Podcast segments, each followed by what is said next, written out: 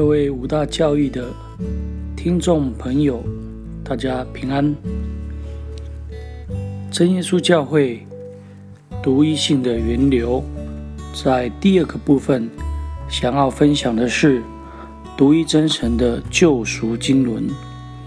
独一真神的救赎经纶，神为着人类所设立的伊甸园，是神在创立世界以前。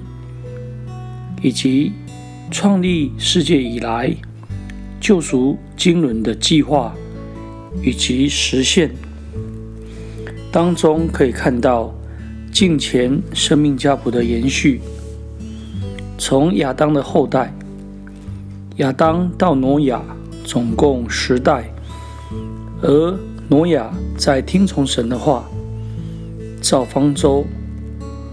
经历洪水以后的第二第二年，神赐福给挪亚与他的儿子，对他们说要生养众多，并且神造人是按着自己的形象造的。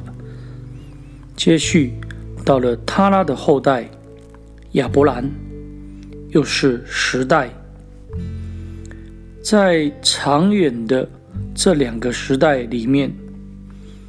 第一个时代是亚当到挪亚，第二个时代是从闪到这个亚伯兰。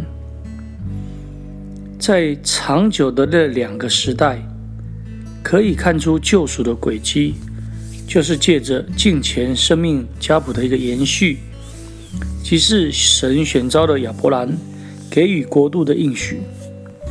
当救赎的历史走到大卫的时候。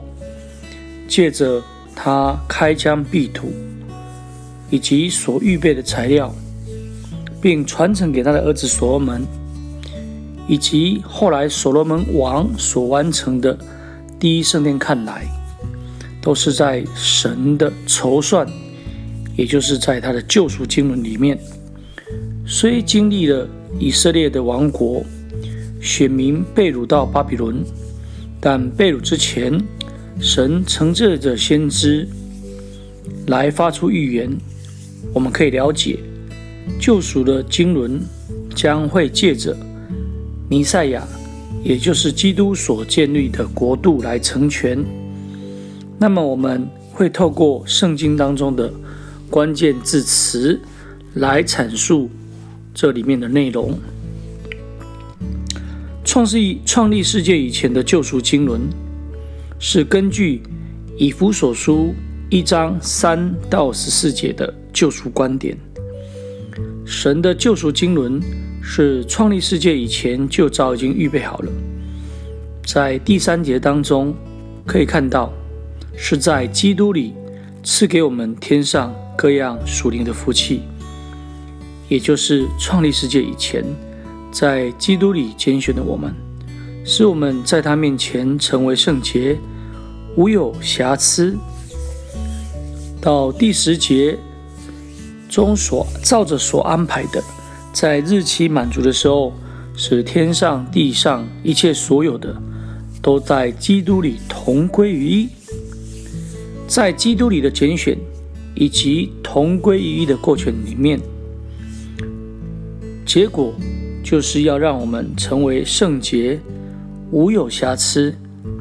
所以我们可以看到这个经文里面的时间点有一个完成的前后先后的顺序。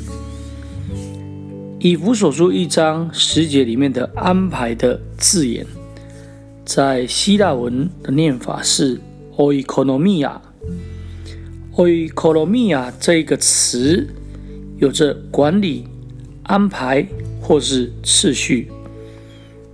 英文翻译成为 dispensation，而这一段的主词是从第八节开始，所以如果我们把这个安排这个啊字加上第八节的一个主词的一个诠释，我们可以把它翻译成为神独特的救赎经纶，oikonomia 就是神独特的救赎经纶，而这个救赎计划。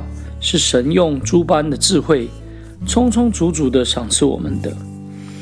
所以从第三节跟第十节这两个这两节的经文，可以看到对仗的关系以及内涵。在这个救赎的经纶里面，我们还不存在。具体的来说，我们还没来到世界，神已经预先知道我们。从彼得前书的叙述更可以了解，基督在创立世界以前是预先被神所知道的。不管是预定、预知，都是神掌握在神的手中，却在这末世为你们显现的。而救赎经纶的内容。就是借着爱子的血，让我们得蒙救赎，过犯得以赦免。那么，在以弗所书以及哥罗西书两卷的经文，在保罗的书信里面，可以来用对仗关系来做思考。哥罗西书里面这样谈到：父救我们脱离黑暗的权势，将我们迁到他爱子的国里。这爱子的国是独一真神在他的救赎经纶里面，同时借着创立世界以来所预备的国所展现出来的。所以在这个过程当中，本来是隐秘的，而后借着保罗的书信，可以将它显明出来。感谢主。那么在这一段里面的分享就到这里。那我们接下来在下一个段落里面，会继续的来针对救赎经纶中创立世界以前所预备的国来做出分享。感谢主，今天的分享就到这里。各位听众朋友，大家平安，大家再会。